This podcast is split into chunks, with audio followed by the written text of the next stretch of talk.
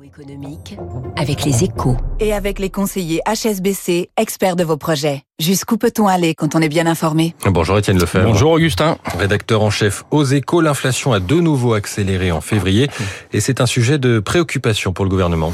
Eh bien oui, on parle beaucoup de la journée du 7 mars et de la France à l'arrêt promise par les syndicats pour faire plier le gouvernement sur les retraites, mais la hausse des prix inquiète tout autant l'exécutif car contrairement au relèvement de l'âge légal dont les effets seraient très étalés, l'inflation pèse jour après jour sur le pouvoir d'achat et le moral des ménages sans que le gouvernement n'ait de levier pour agir. Jusqu'à présent, la hausse était portée par l'énergie, mais désormais, c'est l'alimentaire qui pèse le plus, avec une inflation proche de 15% sur ce poste en février.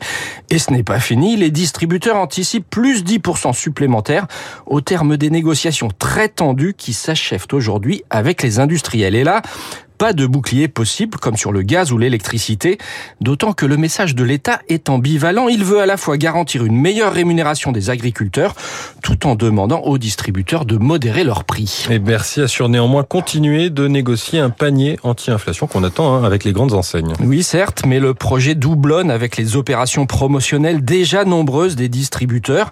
L'exercice risque donc d'être vain. Baisser la TVA n'est pas non plus une option.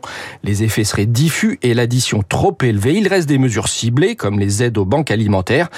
Mais pour le reste, le gouvernement ne doit pas changer de cap. Le soutien au pouvoir d'achat viendra d'abord de l'emploi et des entreprises, et ça marche. En 2022, le pouvoir d'achat est resté quasi stable, Dixit l'INSEE, malgré une inflation record. Un résultat obtenu grâce aux créations d'emplois, au succès de la prime Macron et aux baisses d'impôts. Fin de la redevance télé notamment, mais pour continuer, il va falloir augmenter encore le nombre d'heures travaillées, ce qui passe entre autres par un relèvement de l'âge de la retraite. La boucle est bouclée. La boucle est bouclée avec Étienne Lefebvre, rédacteur en chef aux échos à la une. Ce matin de votre journal nucléaire, la relance en marche point complet sur la loi qui doit permettre de faciliter la construction de réacteurs. Elle arrive aujourd'hui en commission. Il est à 7h12 sur Radio Classique. Tout de suite, Erwan Tison, directeur des études de l'Institut.